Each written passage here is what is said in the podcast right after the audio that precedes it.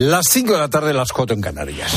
Con Pilar Cisneros y Fernando de Aro, la última hora en la tarde. Cope, estar informado.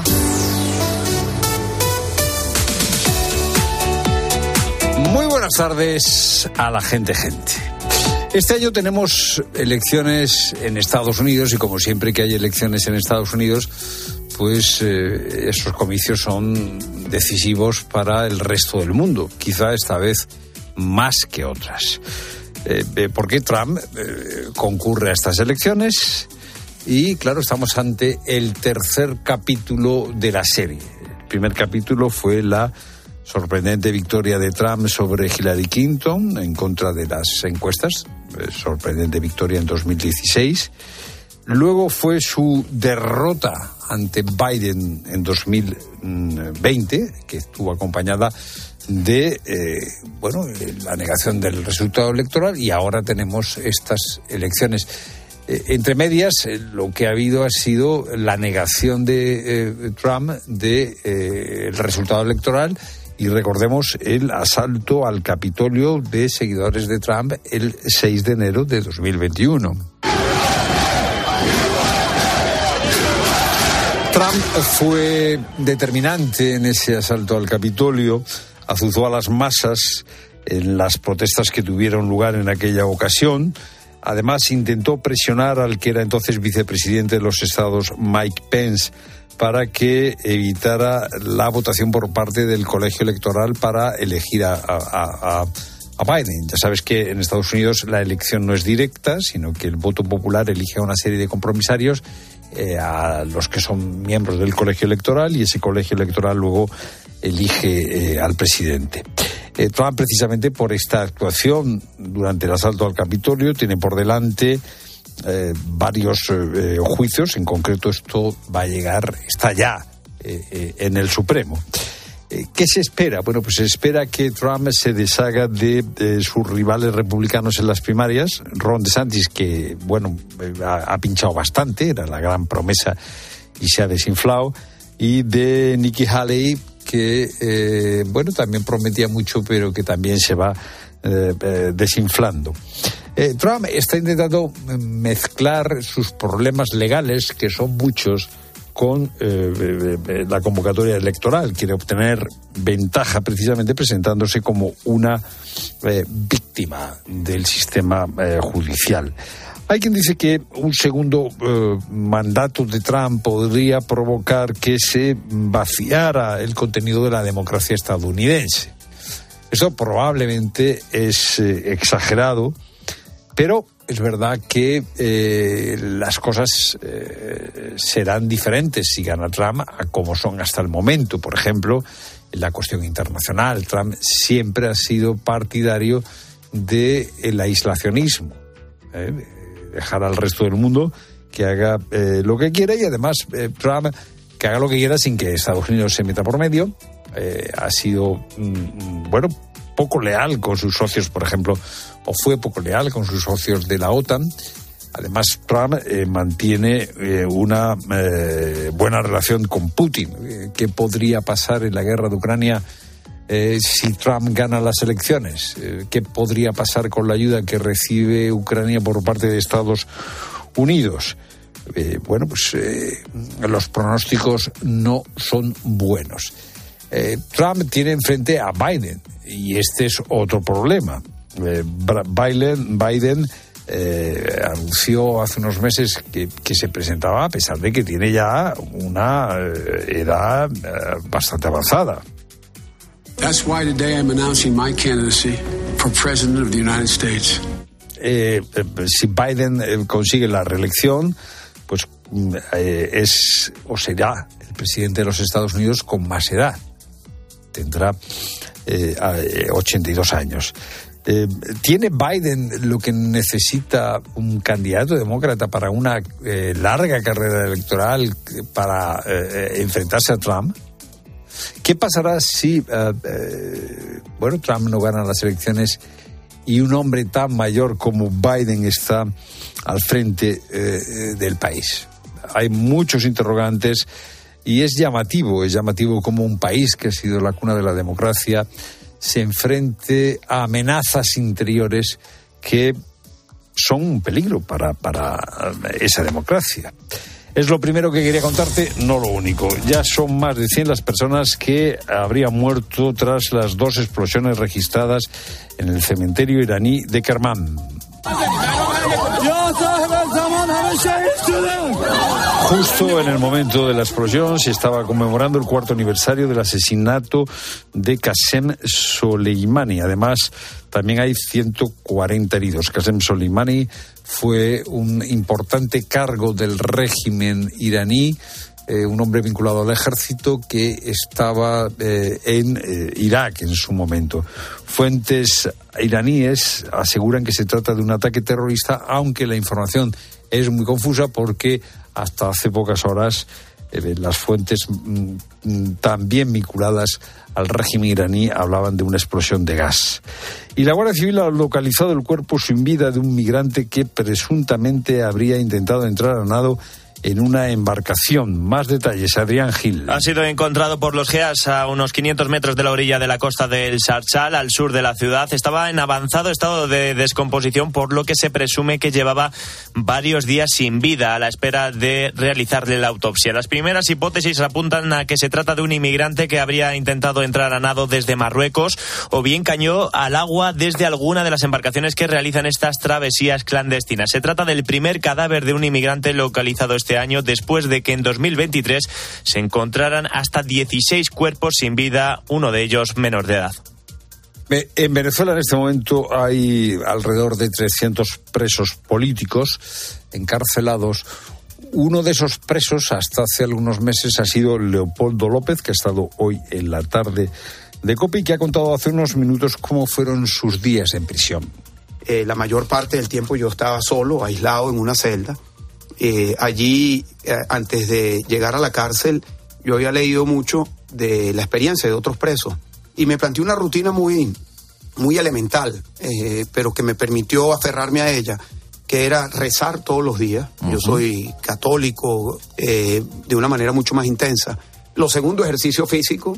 Y lo tercero era leer, escribir, dibujar. Aprendí a dibujar ya ha comenzado el partido entre el Granada y el Cádiz. Raúl Liñares. Así es, ya rueda el balón en el nuevo Los Cármenes y por el momento sin goles. Minuto 5 de partido, Granada 0, Cádiz 0. Después tenemos más fútbol y de hecho hoy conoceremos al campeón de invierno. A las 7 y cuarto se jugarán el Celta Betis y el Real Madrid Mallorca. Y a las 9 y media el partido de la jornada, Girona Atlético de Madrid. Nos cuenta la última hora del club colchonero Antonio Ruiz. El Atlético Madrid quiere romper la racha del eh, Girona y también su suerte a domicilio. No va a poder contar el Cholo ni con Lemar ni con Barrios por lesión. Soyunchu eh, por eh, sanción y en el 11 que viene probando eh, Simeone tan solo la duda Llorente en el carril o en el centro del campo y de Bissell en el centro de la defensa o en la medular. Griezmann y Morata la punta de ataque. Y en baloncesto hoy tenemos clásico a las 9 de la noche. Es el cuarto de la temporada, el primero en el Palau, y los dos equipos llegan en dinámicas muy distintas. El Real Madrid en una racha de 11 victorias y el Barcelona ha perdido 7 de los últimos 10. A partir de este momento te contamos toda la jornada de liga y las novedades del deporte en tiempo de juego. Y ahora, información de tu cope más cercana. Pilar Tisneros y Fernando de Aro. La tarde. Nara Seguros de Salud y Vida te ofrece la información de Madrid. ¿Qué tal? Buenas tardes. Cielo que amenaza lluvia y 11 grados en la puerta de Alcalá. Mañana mejor coger el paraguas desde por la mañana. Nos esperan más chubascos, sobre todo en las horas centrales del jueves. En cuanto al tráfico, todo tranquilo en los accesos y en las salidas de la capital. Tan solo hay algunos bancos de niebla. Precaución. La cabalgata de Reyes llenará las calles de Madrid de magia y de más de una tonelada de caramelos el próximo viernes, pero ojo porque se han previsto cortes en el tráfico. La cabalgata partirá a las seis y media de nuevos ministerios para terminar sobre las ocho y media en Cibeles. Desde las tres y media de la tarde habrá cortes en algunos carriles de los viales del recorrido principal y a partir de las cuatro comenzará a cerrarse totalmente el eje de la Castellana entre nuevos ministerios y Neptuno. Escuchas la tarde con todo lo que te interesa con Fernando de Aro.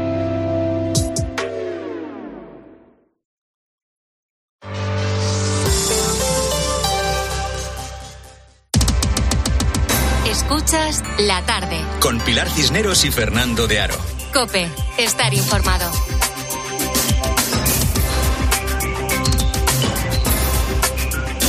Esta noche vieja se han producido nuevos casos eh, de violencia eh, sexual. Este mm, martes, por ejemplo, ha sido detenido un entrenador de atletismo como sospechoso por haber agredido a varias menores en Valencia. Hay quien establece una relación directa entre la violencia sexual y el consumo de la pornografía, el consumo de pornografía que es altísimo. Es un consumo fácil para los jóvenes que eh, crea adicción. Alejandro Villena es psicólogo clínico y ha investigado sobre esta cuestión. Eh, tiene un trabajo precisamente dedicado a cómo es posible superar la adicción a la pornografía cada vez más frecuente. Alejandro, buenas tardes. Gracias por estar con nosotros. Buenas tardes, el placer es mío. Eh, ¿Tú establecerías una relación eh, causa-efecto entre el consumo de pornografía y eh, la violencia sexual y la violencia sexual en grupo? Bueno, es cierto que los estudios nos indican que la causalidad es todavía compleja de, de, establecer, ¿no? Porque esto lo tenemos que ver con estudios longitudinales. Hay resultados parciales y resultados encontrados. Pero sí que es cierto, yo pongo una pequeña metáfora. O sea, no, no, no, no podemos establecer un vínculo eh, digamos que automático entre una cosa y la otra. Automático no, pero quizá como mediador, como potenciador, como algo que normaliza, algo que erotiza la violencia, sí, ¿no? Al fin y al cabo estas formas de producir agresiones grupales, que además se graben para hacerlo deseable y que sea entre menores, esto sí que es algo novedoso y que sí que tiene que ver con el aprendizaje vicario o por observación que se produce a través de la pornografía, ¿no? Eh, cuando un chaval eh, o un adulto se convierte en adicto a la pornografía, ¿cómo y por qué? El primer contacto suele ser accidental, eh, porque le aparece por internet, se descarga. O sea, no están buscando pornografía. El primer contacto no. Generalmente es más inocente, es accidental, es mm, salta casual, le salta un pop-up, le salta algo de información, un anuncio. Y luego empieza a generar dos cosas, el refuerzo positivo, es decir, una descarga de placer y de gratificación, y el refuerzo negativo, es decir, me quita algo desagradable, me quita el estrés, me quita el aburrimiento, me quita la ansiedad, y eso va produciendo los mecanismos de dependencia y de adicción. ¿Quién es un adicto a la pornografía? Es decir, eh, ¿cuándo se ha convertido en una enfermedad? ¿Es una enfermedad?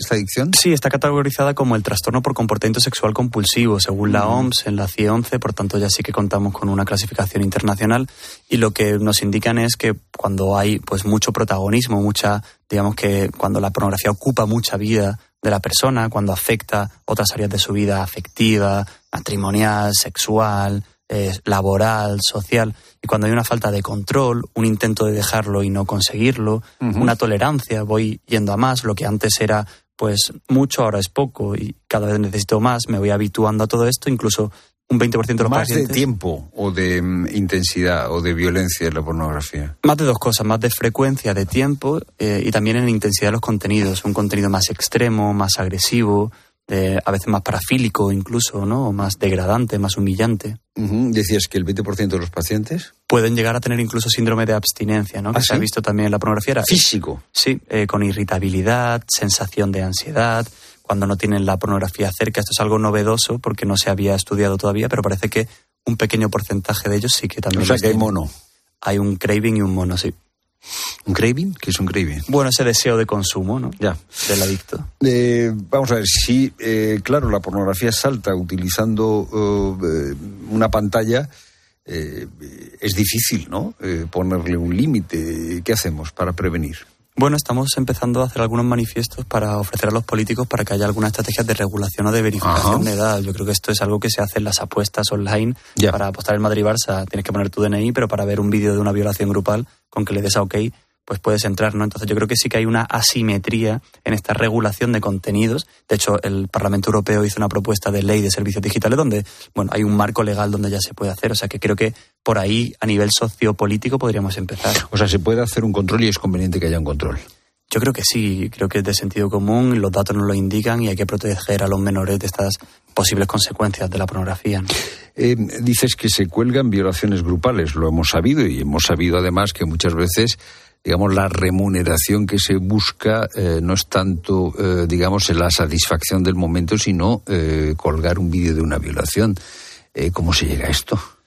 Bueno, son los, nuevos medios a los que tienen acceso adolescentes impulsivos, sin capacidad de reflexionar, sin capacidad de conciencia, y donde hemos llegado a una sociedad donde la sexualidad se ha disociado de lo afectivo, de, del vínculo, de la hemos convertido el sexo en un producto en lugar de en una experiencia. Por tanto, aquí empieza a entrar todo y el placer es el fin y en lugar de que el placer sea una consecuencia de ese vínculo, ¿no?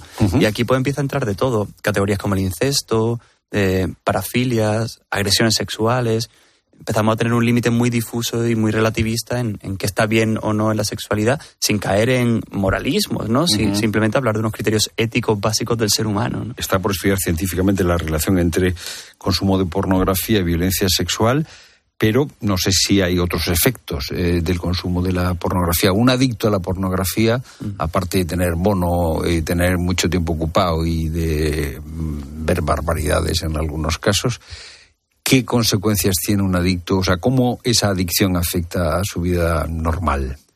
Parece que hay un deterioro neurocognitivo, por ejemplo, en la atención, en la memoria. Ah, sí, también. En diferentes. Sí, hay, un, hay una revisión sistemática del uso problemático de la pornografía que indica que hay un deterioro neurocognitivo en, en funciones bueno, que tienen que ver con la inteligencia básica, hay un deterioro de la autoestima, unas expectativas irreales de la sexualidad. Un deterioro de la autoestima por sentimiento de culpabilidad por comparación y frustración al no llegar a eso que se espera de ellos, ah. por eso que han visto en la pornografía que creen que es la realidad, porque no distinguen entre realidad y ficción. Ya. Eh, em, y, cuál es el origen de esta falta de distinción? Porque em, em, antes cuando se consumían ciertas cosas, pues uno sabía que eso era la ficción y que la realidad iba por otro lado. Eh, ¿Cómo se llega a confundir realidad y ficción? Pues hay una ausencia de modelos sanos, una ausencia de educación afectivo-sexual. Nosotros hicimos unas, encuestas aquí en Madrid y solo el 50% de los adolescentes había hablado de sexualidad con sus familias y a los que le preguntábamos qué habían aprendido, de ese otro 50% decían que, bueno, mi madre casi me pega la última vez, no fue una conversación, o sea, no, no parecía que era muy efectivo. ¿no? Entonces, esta ausencia de modelo, una eh, superinformación o una hiperinformación y poca capacidad crítica, porque el cerebro está en desarrollo, se activa todo el sistema de excitación, pues creo que es una bomba de relojería. O sea que una solución es una cierta regulación y otra solución es eh, e-, educación. Sí, educación afectivo-sexual, porque hemos hecho mucha educación sexual, ¿no? De prevención de enfermedad de transmisión sexual, de métodos anticonceptivos, de lo malo de la sexualidad, pero hemos hablado poco de lo afectivo y creo que tenemos que enfocarnos ahí en desarrollar personas bueno, pues que tengan una identidad sana, que sean capaces de vincularse de manera saludable, respetuosa, que comuniquen, que regulen sus emociones, que desarrollen una buena autoestima, que tengan un proyecto de vida. Bueno. Bueno, pero eso antes se, aprendía en casa. Ahora no. Bueno, yo creo que ahora va muy rápida la vida, ¿no? Va muy rápida y creo que hay poco tiempo para, para la educación y hacemos lo mínimo y hacemos una política de mínimos y creo que este tema de la sexualidad y las emociones está un poco olvidado, ¿no? Sí que vamos avanzando y creo que, hay mucha información, pero la realidad es que creo que sobre todo el tema de la sexualidad y de la prevención de redes sociales, el acceso a la tecnología, como vamos muy rápido y necesitamos darle algo rápido al adolescente para que se calme, para que gestione sus emociones, pues ahí creo que sí que cometemos lo, Lo que pasa que es que es poner eh, puertas al campo, ¿no? Que decir, ahora no le vas a quitar a los chicos el móvil o la pantalla, ¿no? Bueno, habrá que encontrar un equilibrio. Tampoco podemos dársela con siete años o con tres años ¿Con en un restaurante. Pues lo que nos indican las eh, entidades mundiales es que al menos hasta los diez años no le demos un, un teléfono móvil para, para, la persona para que tenga uso, entre los 10 y los 12 que no tenga acceso a Internet ilimitado y a partir de los 12 que sea muy controlado de forma progresiva si vamos confiando en que la autonomía y la capacidad de llevar a cabo esa libertad con responsabilidad. ¿no? O sea, móvil hasta los 10, nada. Eh, acceso a Internet de 10 a 12, pero eh, muy tutelado, ¿no? Mm. Y pantallas en, en clase, porque eh, es verdad que las pantallas en clase suelen estar eh, tienen limitado el acceso a Internet, mm. pero la pantalla en clase tiene también efecto negativo. Bueno, ahora hemos visto estos, estos casos de los países nórdicos que están reculando y dando marcha atrás, ¿no? que van un poco por encima de la... De, van a la vanguardia a veces en la educación.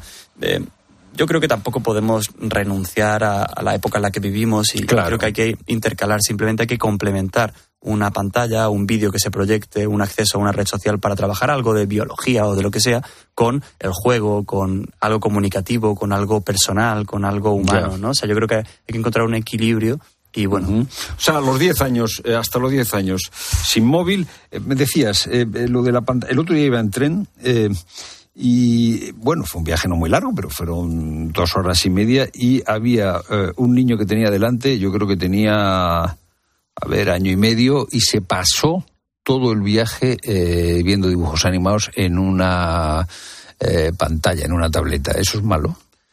Bueno, no sé si malo o bueno, pero es evidente que quizá hace 30 años lo que se hacía era tener un libro interactivo o, o, tenías un muñeco, ¿no?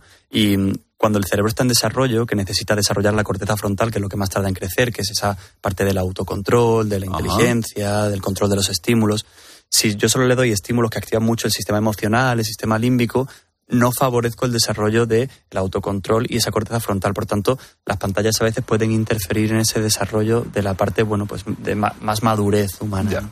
Eh, si tienes un hijo de 10 años, ¿cómo eh, lo educas afectiva y sexualmente? Bueno, yo creo que no, no es algo tan complejo, creo que es algo cotidiano, es algo de intentar introducir estas conversaciones en el día a día, aprovechar pues una serie que aparezca en televisión, una noticia para comentar determinados temas tratar de reforzarle positivamente, también de ponerle límites cuando sea necesario, ayudarle a identificar las emociones, a expresarla, ser yo un modelo, el que la familia sirva de modelo. Ya, y, eh, o sea que tiene que haber conversación, padres hijos. Sí, la triple H, hablar, hablar y hablar. Pero el chaval de 10 años se siente muy cómodo hablando de estas cosas. El de 10 no tanto, el de 14 sí. Claro, claro. el de 14 es imposible, por eso hay que invertir en la preadolescencia, para darle un seguro y que tenga ahí como un botón del pánico al que pueda acudir. A los 14 pues no va a hablar de eso, al igual que no va a hablar de absolutamente nada, pero porque es, de hecho, es bueno que no lo haga, ¿no? Los boomers, eh, los millennials, somos discapacitados afectivos, los Z también. No lo sé, de hecho me pierdo siempre la terminología. Yo ya no sé a, cuál pertenezco exactamente y a veces me, vamos a ver, Los que tienen ahora entre 40 y 55 años, eh, ¿tienen discapacidad afectiva en general? No, pero sí que vienen de un modelo un poco autoritario a nivel educativo, ¿no? En el que generalmente eh, la figura del padre ha, sido muy alexitímica, con mucha incapacidad. ¿Eso quiere decir? Alexitímica. mucha incapacidad para expresar las emociones y no ha habido esa Alexitímica. no lloraba el padre. No lloraba, no mostraba sensibilidad, los hombres no lloran, tú eres un hombre, tienes que ser tirar para adelante, que eso ha conseguido también personas con mucha capacidad de sacrificio y de esfuerzo, ¿no? Pero bueno, quizás se ha anulado esa dimensión y en consulta lo vemos, ¿no? Hombres de 40 o 50 años que luego pues acuden a adicciones, otros refugios porque no saben expresar ese ah. mundo afectivo interno. O sea que la adicción en la época adulta tiene que ver con eh, una cosa sin resolver que se quedó allí. Carencias, carencias, a veces eventos traumáticos, a veces falta de cariño y a veces otras variables psicopatológicas. ¿no? Ya. ¿Y los detenta? Afectivamente, ¿cómo van? Bueno, yo creo que a lo mejor sí que han ido pudiendo recibir algo más, porque la inteligencia emocional pues sí que empezó a crecer, ¿no? Desde los años 80, o sea que, bueno, yo, yo estoy en ese rango, mi madre es psicóloga además, entonces yo lo tuve fácil en ese sentido porque sí que tuve esa parte.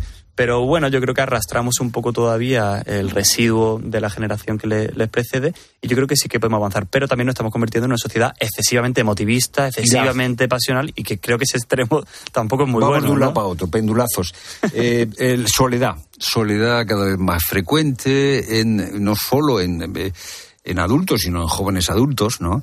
Eh, ¿Eso favorece la adicción al porno? Sí, de hecho se ha visto un efecto bidireccional. Se ve que cuanto más solo me siento o más incapacidad tengo para relacionarme con los demás, más tiendo a entrar en la pornografía para refugiarme y que cuanto más entro en la pornografía, más soledad se me produce porque me voy aislando, ¿no? Entonces sí que parece que hay una relación de, por ambos lados, ¿no? El otro día leía un informe que decía que eh, eh, cada vez hay menos relaciones sexuales.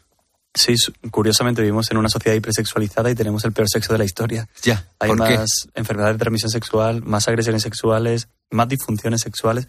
Yo creo que por esto, por esta cultura de mm, la superpornografía y la cultura pornificada que nos ha puesto un listón como muy eh, artificial de la sexualidad, donde nos hemos desconectado de lo humano, de la relación, del piel con piel. De hecho, el otro día en el Congreso Nacional de Sexología hablábamos de que los adolescentes ya ni se besan en las relaciones sexuales, ¿no? O sea que eh, y que tienen menos fantasías que nunca, cuando se supone que la pornografía debería aumentar esa fantasía, ¿no? Ah, Por todo lo que ¿eh? produce. es muy interesante. Están muy limitados porque le imponen un modelo y al final no entrenan esas capacidades que son interesantes y buenas para conectar con la persona y desarrollar luego pues una calidad y una satisfacción sexual adecuada. Fíjate, una sociedad muy sexualizada y sin embargo, digamos, una eh, torpeza sexual. Una última cuestión. Indicadores de que eh, el consumo de pornografía se ha convertido en una adicción. De ¿A qué hay que estar atentos? Bueno, como familias creo que sí que podemos estar atentos a cómo utiliza las pantallas, si depende mucho de los móviles, si lo utiliza en sitios privados, si va perdiendo sueño también, porque a veces lo utilizan hasta altas horas de la madrugada.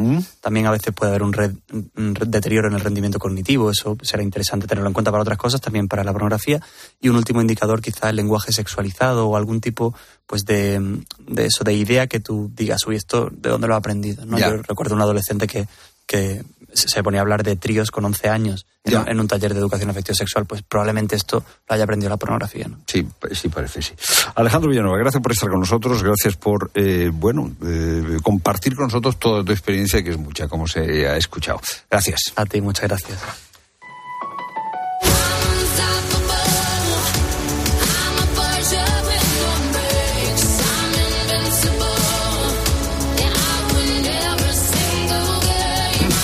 Es 3 de enero y ya hay quien ha renunciado a sus propósitos de comienzo de año porque eran inalcanzables, porque eh, bueno el agua donde iba a nadar estaba muy fría o porque eh, lo de gimnasio pues eh, requiere madrugar. ¿Qué nos cuentan los oyentes sobre esos propósitos ya abandonados, Rosa Rosado. y, también, y también es verdad que nos apuntamos a un montón de cosas que luego acabamos abandonando porque nos apuntamos porque se apuntan los demás y dices, bueno, voy a probar este curso de cocina. Y al final te, te borras. También nos puedes contar en cuál has durado menos y cuál es el curso más raro o curioso incluso al que te has apuntado. Porque de momento no sé qué nos pasa con los idiomas. Esta es María Isabel. Hola, buenas tardes. Eh, yo no tengo otra cosa que hacer que apuntarme a tres idiomas, todos a la vez. Pensaba yo que, que yo podría, que va, duré una tarde. Eh, me apunté a francés, inglés y alemán. Ya cuando entré a la última clase en alemán, digo, no me lo puedo creer lo que yo he hecho. Desde luego era muy joven, pero vaya que esto es para de comer aparte. Esa tarde ya no volví ahí. Muchas gracias y un saludo. Francés, inglés y alemán, todo una atacada. ¿eh? Le faltaba el chino. entró en la clase de alemán y ya no tenía cabeza para nada, la pobre, claro. Pero ¿en qué cabeza cabe? Yo es que estas decisiones así tan, tan eh, eh, bueno, con una aspiración tan alta, aprender un idioma es una cosa muy complicada, muy complicada. Y además tres en un día como que no, ¿no? Sí, Yo creo que a lo mejor saltearlos un poquito. Salteados, ¿no? Organízate un poquito mejor, ¿no? Lo pare inglés, lo impare francés, ¿no? Claro hay que ser un poco realistas a la hora de, de, hacerse propósitos del año y porque así, fíjate, así sí que hay gente que consigue cumplirlos. Yo no soy un ejemplo de abandonar lo que te propone a principios de año porque de las dos cosas así que me propuse, una fue una colección de animales del mundo y, la conseguí completar en casi nueve o diez meses. La fui coleccionando semana por semana y aún la tengo, una maravillosa colección de animales. Y la otra fue empezar a hacer, a hacer deporte después de cinco kilos que engordé unas navidades. Y empecé en enero y afortunadamente sigo, sigo haciendo deporte desde aquel momento. O sea que las dos veces que, que lo he empezado las he podido termina. Feliz año nuevo para todos. Bueno, oye, tenemos al oyente que ha cumplido con sus propósitos. Que sí, que sí, hay que ser realistas. 607-150602.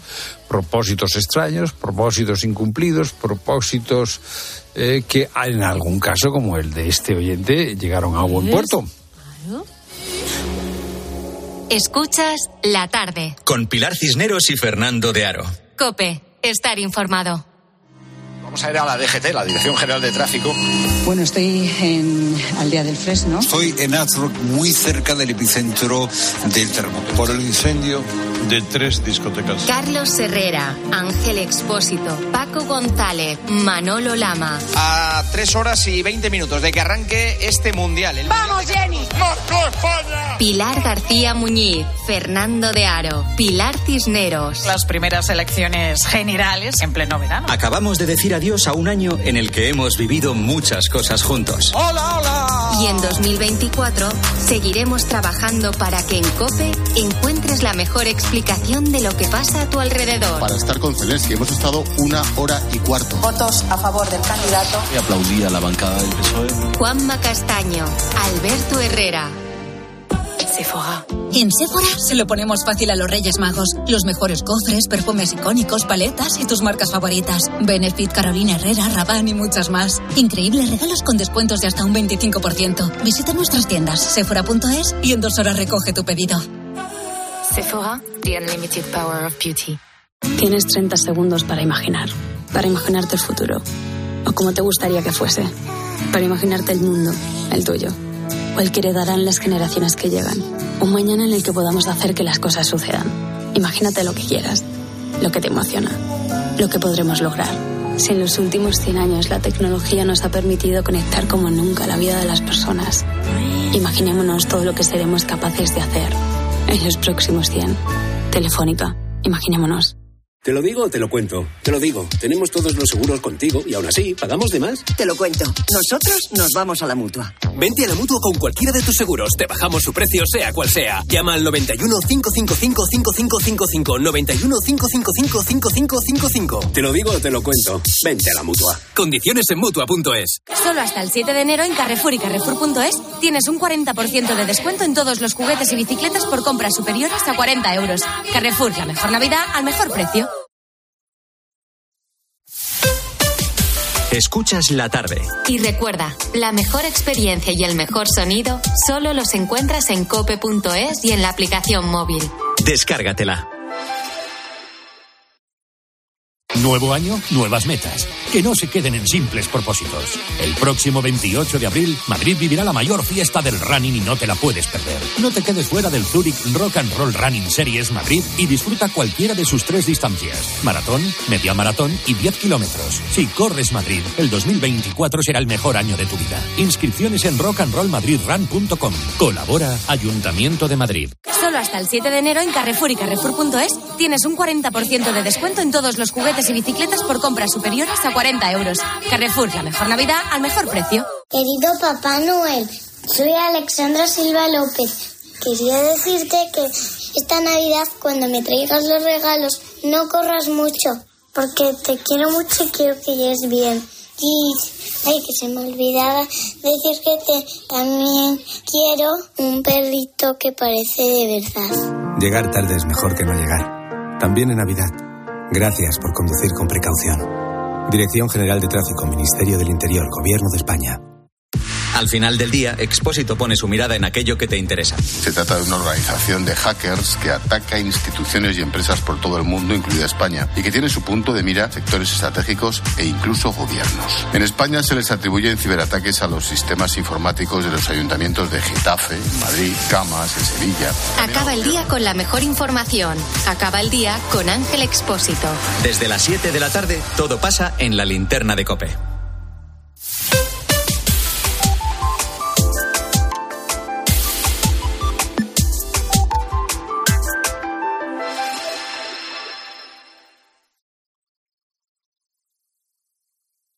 Pilar Cisneros y Fernando de Aro. La tarde. Cope, estar informado. ¿Quién dijo que todo está perdido? Yo vengo a ofrecer mi corazón. Tanta sangre que se llevó el río. Yo vengo a ofrecer mi corazón. No será tan fácil. En este momento de desarrollo intenso de la inteligencia artificial, pues nos conviene, nos conviene eh, eh, saber cuál es la diferencia entre eh, los hombres y las máquinas. ¿Cuál es la diferencia? Pues nos va a ayudar David Escamilla. David Escamilla es eh, licenciado en Ciencias Políticas y Sociología, ha trabajado como redactor jefe y director de comunicación en empresas privadas y organismos públicos y ha escrito un libro que se llama ¿Quién dijo que todo está perdido? David, buenas tardes. Fernando, muy buenas tardes. Oye, he leído, eh, una experta en inteligencia artificial dice que nos vamos a enamorar todos de algún robot. ¿A ti esto qué te parece? Yo esto quiero que no me pase, esto de entrada. Yo no quiero que a mí me ocurra. Si le pasa a otro, pues mira, le compadezco. Yo no quiero que me pase.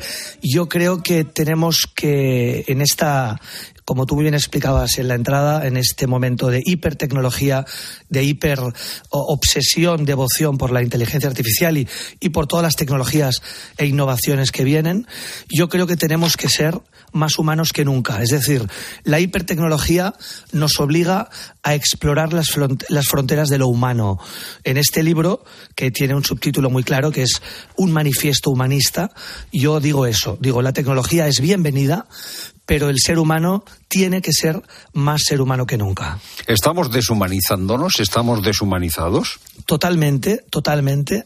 Además, no nos damos ni cuenta, y esto es lo terrible, y cuando estamos 20.000 horas al día con pantallas de todo tipo, móvil, iPad, ordenador, eh, televisores inteligentes, eh, teléfonos inteligentes, eh, teléfonos de pulsera inteligentes, etcétera, no nos damos ni cuenta y si calculamos el tiempo, es un tiempo al que nunca le dedicamos tanto tiempo en otros momentos de nuestras vidas particulares.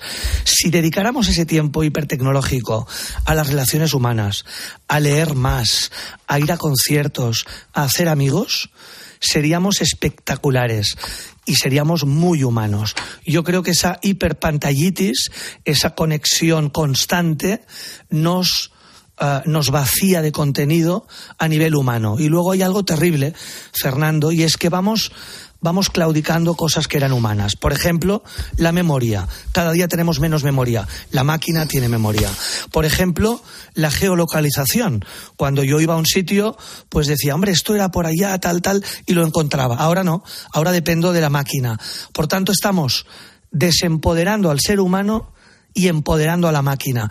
El otro día hablaba con Joan Manuel Serrat, que tengo una relación súper estrecha con él, leyó el libro, le gustó y me dijo, David, ¿te das cuenta de que estamos trabajando para el enemigo?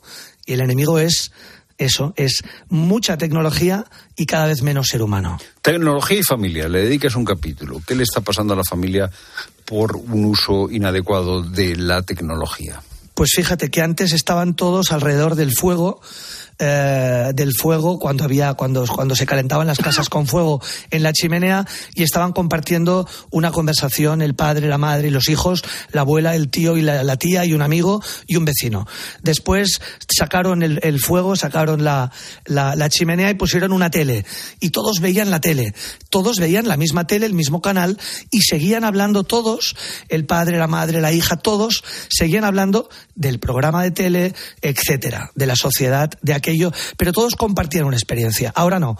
Ahora tenemos 30 pantallas para tres individuos. Es decir, cada individuo se cierra en su mundo, en su pantalla, y por tanto se cierra, se rompe, se, se, destruye la comunicación humana y la comunicación, en este caso, familiar. Eh, transhumanismo, eh, ¿crees que en un futuro eh, seremos otra especie? Eh, es una gran pregunta, Fernando. En otro, en otro tiempo, en un futuro no, no muy lejano, en realidad más cercano de lo que pensamos, no vamos a distinguir, vamos, ya no vamos a distinguir dónde empieza la carne y dónde acaba la tecnología. Tendremos ojos ojos ópticas, ópticas digitales en los ojos. Si nos falla una pierna o nos falla algo vinculado con la, con la psicomotricidad, tendremos una tecnología dentro del cuerpo. Ah, por tanto, ya no sabremos dónde está el ser humano y dónde está la tecnología. Eso es un ser transhumano, es decir, que está más allá de lo humano. Y repito, lo más importante es el día en el que ya no tengamos conciencia de eso y el día en el que ya no sepamos dónde está cada cosa. Propuestas de rehumanización. ¿Qué se puede hacer? Pues mira, 25% mm, de tiempo de nuestro tiempo, de nuestro tiempo eh, vital, el 25, el 30, el 35, si tú quieres el 40%, pero yo diría que entre un 25 y un 30, de tecnología a tope, a tope, conexión máxima con la tecnología. Y el resto, el 60%, hipertecnología, hiperconexión humana, hiperrelación humanista. Leer, ir al teatro, ir a conciertos, ir a cenar, tomarse una cerveza, hablar, reír, mirarnos a los ojos, abrazarnos, pasear por un jardín. 60% hiperconexión humana, 40% conexión tecnológica. Para mí eso es perfecto. Eh, la inteligencia artificial hay que eh, regularla, hay que hacer un parón, eh, se puede permitir a las empresas tecnológicas que se autorregulen. Yo creo que nunca se van a autorregular porque les va muy bien y ganan muchísimo dinero y la, la hiperconexión humana a la tecnología genera muchísimos ingresos, millonarios ingresos. Es decir, cuanto más conectados estemos, cuantos más minutos, horas al día, más ingresos para las empresas tecnológicas vinculadas a la innovación.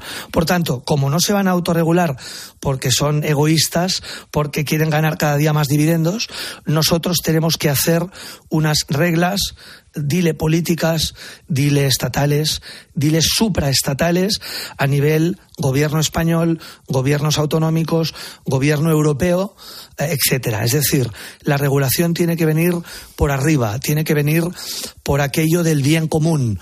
Las empresas solo piensan en su bien particular. Tiene que haber alguien que legisle, alguien que ponga orden desde el bien común. Tenemos que recuperar eh, el humanismo. Eh, está pendiente una nueva revolución humanista. Eh, es por lo que apuesta David Escamilla.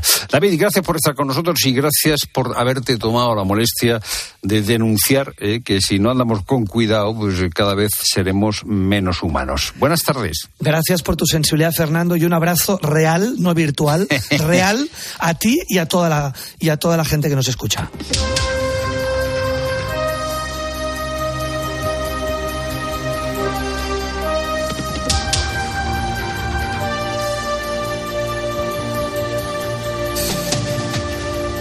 El 8 de enero de 2022, Santiago Sánchez Cogedor empezó un viaje a pie desde San Sebastián de los Reyes, eh, que eh, debía finalizar ese viaje en, eh, Qatar, viendo un partido de fútbol de la selección española en el Mundial. su reto eran 7.000 kilómetros. El viaje se fue desarrollando sin contratiempos, pero cuando llegó a Irán todo cambió al entrar en Irán eh, no estuve ni 24 horas en libertad, me, detuvieron antes, o sea, era, por llamarlo de alguna manera, una trampa. Ya, ellos sabían quién era yo y sabían exactamente lo que, lo que querían hacer, eh, sabían que yo no era un espía, o sea, estaba todo preparado, o eso creo. Eh, Santiago había establecido una relación con un joven iraní en 2019 en un viaje a Arabia Saudí. Y en ese momento conocí yo a un chico que me hospedó el último día y guardé contacto con él. Y este chico es el que me recogió en la frontera y el que creo que me tendió la trampa, porque si no, no tiene sentido. Me llevó directamente a la tumba de la chica que falleció, allí estaban los servicios secretos que me detuvieron y no sé nada de él. La tumba de la chica de la que habla Santiago es la de Masa Mini que falleció de una paliza en septiembre de ese mismo año por llevar mal puesto el velo. Esa muerte, como recordarás, dio lugar a masivas protestas y lo que hizo Santiago fue visitar la tumba de Masha Amini para fotografiarla. Y el chico no me prestó atención y me llevó al norte, directamente a la ciudad donde falleció esta chica, y me llevó a la tumba. Yo no tenía ningún interés. De hecho, en, en las traducciones, amigo, ¿dónde vamos? No, no te preocupes. Claro, mi fallo, fiarme de todo el mundo. Se fió de ese chico, le llevó a un sitio donde no quería ir, lo detuvo la policía, lo acusaron de espionaje y lo sentenciaron a 10 años de cárcel y a una posible pena de muerte. Estuve tres meses en una celda de un metro cuadrado, eh, bueno, en unas condiciones que esas son para mí. Entré a la Embajada de España a los 22 días de estar totalmente incomunicado, vamos, mi familia creían que había muerto. Y bueno, todo eso, como te digo, esas tormentas y ese sufrimiento y ese dolor, ese dolor es mío y ese dolor pues lo voy a utilizar para superarme como persona y como ser humano. Acabó Santiago en la prisión de Evin, en Teherán, en la sección 209. Bueno, esa sección es una sección de presos políticos de alta seguridad. Pues ahí han muerto en el último mes 90 personas. El motivo no lo sé y no me gusta hablar de esto. Mis condiciones, pues muy, muy malas, muy malas. Condiciones muy malas. Eh, una experiencia dura, dura en esa cárcel.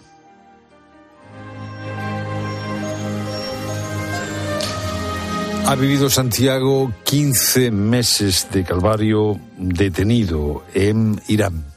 Y a lo mejor pues un preso gritando, chillando, dando golpes y al día siguiente un silencio absoluto. Y yo preguntaba a los guardias y me hacían con la mano en el cuello así como que le habían colgado.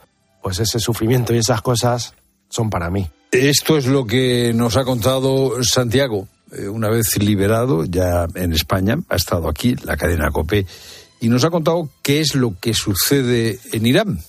Precisamente Irán es el que apoya a los rebeldes hutíes en Yemen y esos rebeldes continúan atacando a los barcos que salen del Mar Rojo al Mar Índico. El último ataque se ha producido en las últimas horas.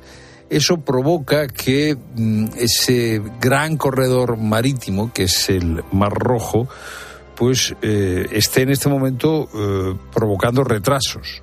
La llegada de mercancías desde China, India y el sudeste asiático, por ejemplo, hasta el puerto de Valencia, va a sufrir retrasos de semanas. ¿Qué consecuencias va a tener eso para nuestro bolsillo, si es que los, eh, las va a tener? Hablamos con Carlos Tordesillas, profesor de Finanzas Internacionales de Comillas y CADE. Profesor Tordesillas, buenas tardes. Buenas tardes, Fernando. Encantado de estar con vosotros. Bueno, el, eh, este corredor marítimo es un corredor muy importante para el comercio internacional. Eh, las cosas se complican, los UTIs siguen realizando ataques. Eh, ¿Qué va a suponer eso para el tráfico internacional? Porque supongo que, claro, si no puedes subir por el Mar Rojo, tienes que tienes que bordear toda África, supongo, ¿no? Que no hay otra ruta. Exacto, eso es, pues eh, para que nos hagamos una idea de la, de la envergadura de este, de este asunto, este conflicto, por el Mar Rojo eh, se transporta alrededor del 12% del comercio mundial. Entonces, pues es de una gran importancia este, este asunto bélico y claro, la otra, la alternativa, como dices, sería rodear todo África por el cabo de Buena Esperanza y eso pues retrasaría mucho más el transporte de las, de las mercancías. Eh, ¿Se está notando ya eh, los precios de, de las materias primas o en el precio del petróleo? Sí, ya en los dos primeros días del año ya ha subido el precio del petróleo eh, más de un, de, un 2%, el, el, barril ya está a 80 dólares, está en torno a 77 dólares al terminar el año, y lo que se está viendo también es eh, una gran volatilidad en el precio del gas. Entonces, bueno, estos son ya, eh, pues bueno, dos, dos materias primas que nos que pueden afectar, evidentemente, después repercutir en el precio de los bienes. Habíamos visto cómo la inflación empezaba a descender. Eh, ¿Esto puede significar un repunte, sobre todo eh, por el precio del combustible?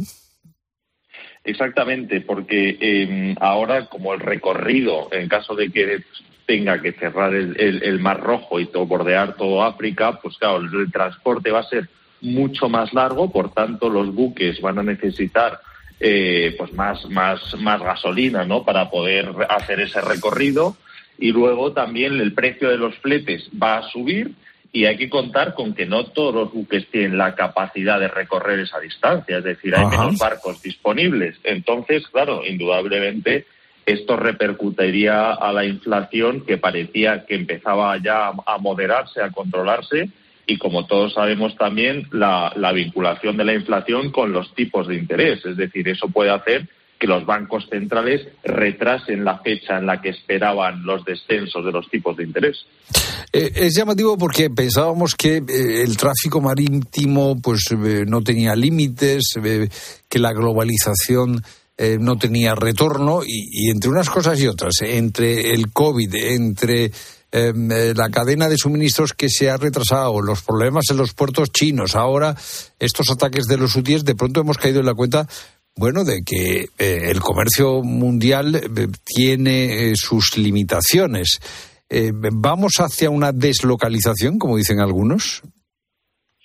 Sí, yo creo que, a ver, lo, lo, bueno de esta situación, por decir algo, es que después de haber vivido el COVID, efectivamente ha habido más regionalización. Entonces, bueno, hay algunas. Estamos más preparados, ¿no?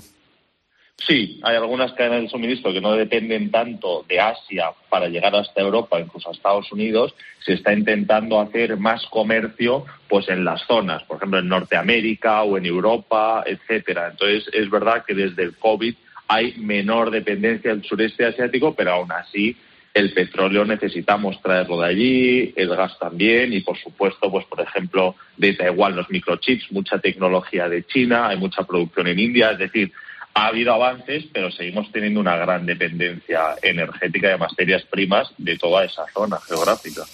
Profesor Tordesillas, gracias por explicarnos qué está sucediendo en el Mar Rojo y qué consecuencias tiene para nuestros bolsillos. Buenas tardes. Buenas tardes.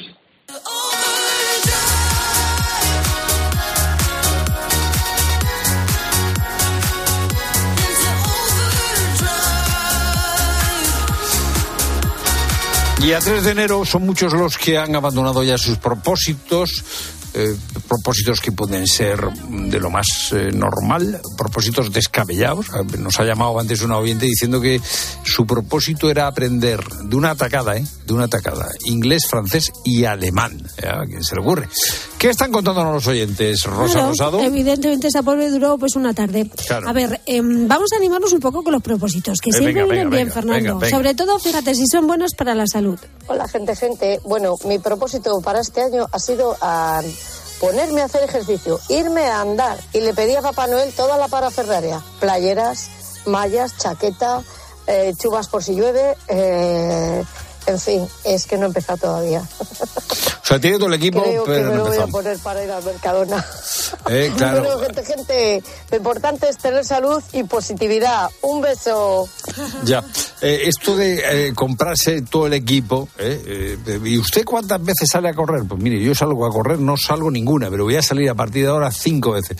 Entonces, comprar las zapatillas eh, que valen un ojo de la cara y ahí se quedan para ir a, a- a la compra.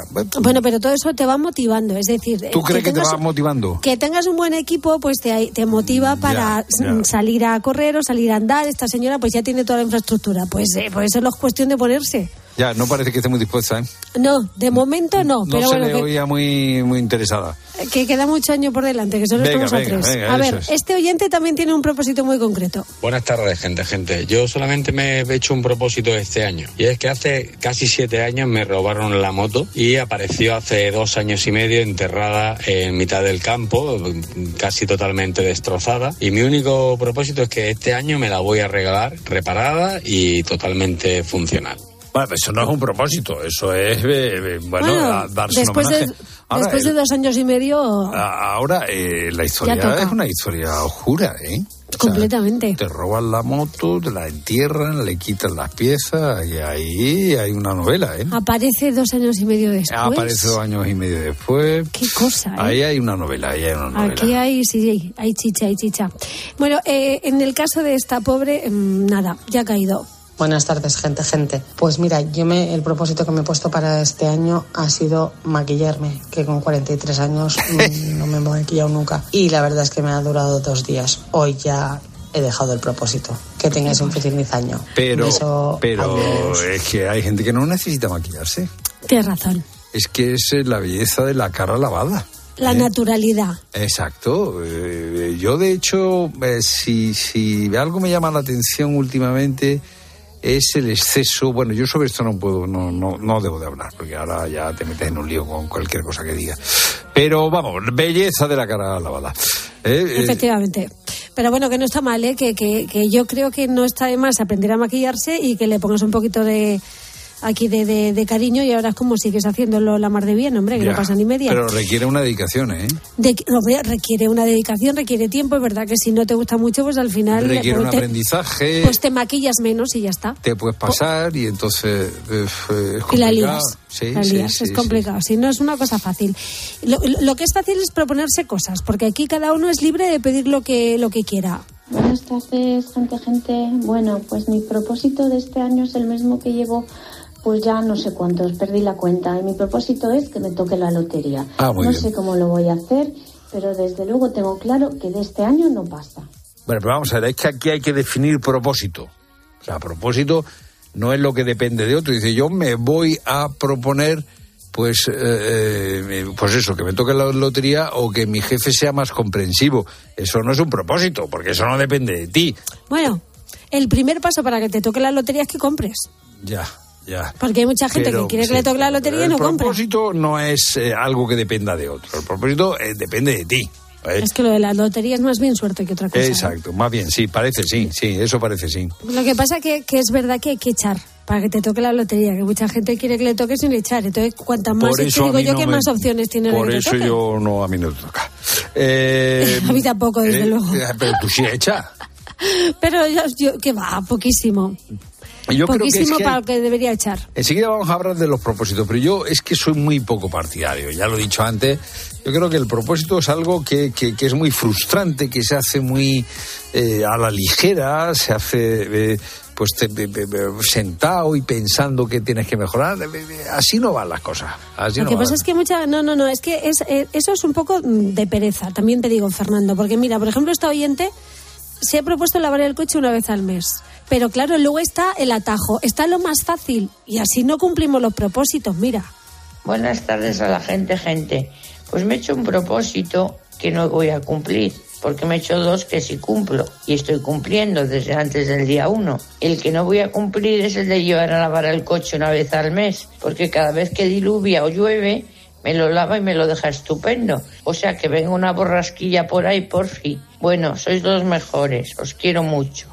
Bueno, esto está muy bien. Dice, me he hecho un propósito, pero ya he anulado el propósito. Pero entonces, eso simplemente es que les ha dado una prórroga y se ha dado cuenta que era absurdo. Una vez al mes, ¿tú cada cuándo limpias el coche, Rosa? Si Pues no a mí me gustaría lavarlo una vez al mes, pero yo soy como ella. Yo espero a que me lo lave la lluvia normalmente. 607 150602 ¿qué propósitos estás ya incumpliendo?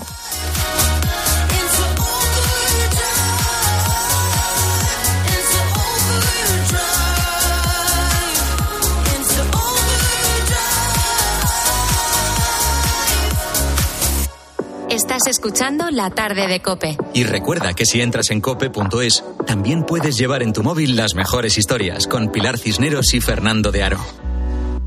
Puede tomarse la vida en serio o muy en broma. ¿El desayuno? ¡Papá! Yo el halcón. Es muy bueno. Y alto o mi madre dispara. Yo creo que te quiere ya. Pues ese amor va a volverme loco. 2. De Sylvester Stallone. El sábado a las 3 menos cuarto de la tarde en 13.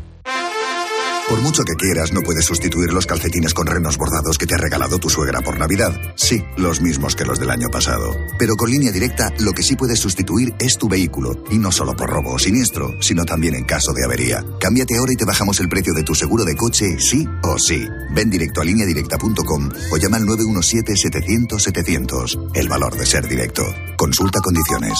Ahora 3x2 en juguetes marca el corte inglés. Para que los Reyes Magos ahorren en sus compras de últimos días, Hasta el 5 de enero en los juguetes marca el corte inglés. 3 al precio de 2. Y además grandes ofertas en las mejores marcas de juguetes. Ya vienen los Reyes Magos. Y pensando en ellos, tenemos un 3x2 en juguetes marca el corte inglés. Aprovechalo en Hipercor y en el corte inglés. En Carglass creemos que todos los parabrisas merecen una segunda oportunidad, incluso los irreparables. Por eso tenemos contenedores en todos nuestros talleres para que puedan ser reciclados y así darles una segunda vida. Carglass cambia, Carglass repara. No se necesita mucho para cambiar la vida de una persona. A veces basta un minuto, basta una sonrisa, una conversación, una palabra, un abrazo. A veces basta solo un segundo. Si en tan poco tiempo se puede conseguir tanto, piensa en todo lo que hemos logrado en 85 años. 11. 85 años son solo el principio.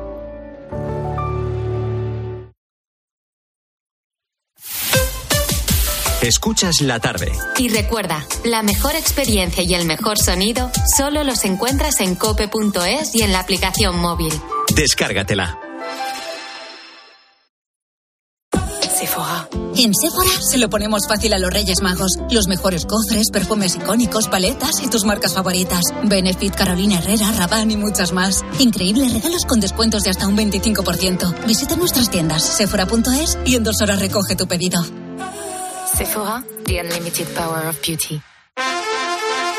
Si se te está haciendo interminable la cuesta de enero, ¿por qué no darle la vuelta y que vaya de bajada? Ahora, con el seguro de moto de línea directa, además de ahorrarte una pasta, tienes cobertura de equipación técnica para casco, guantes y cazadora.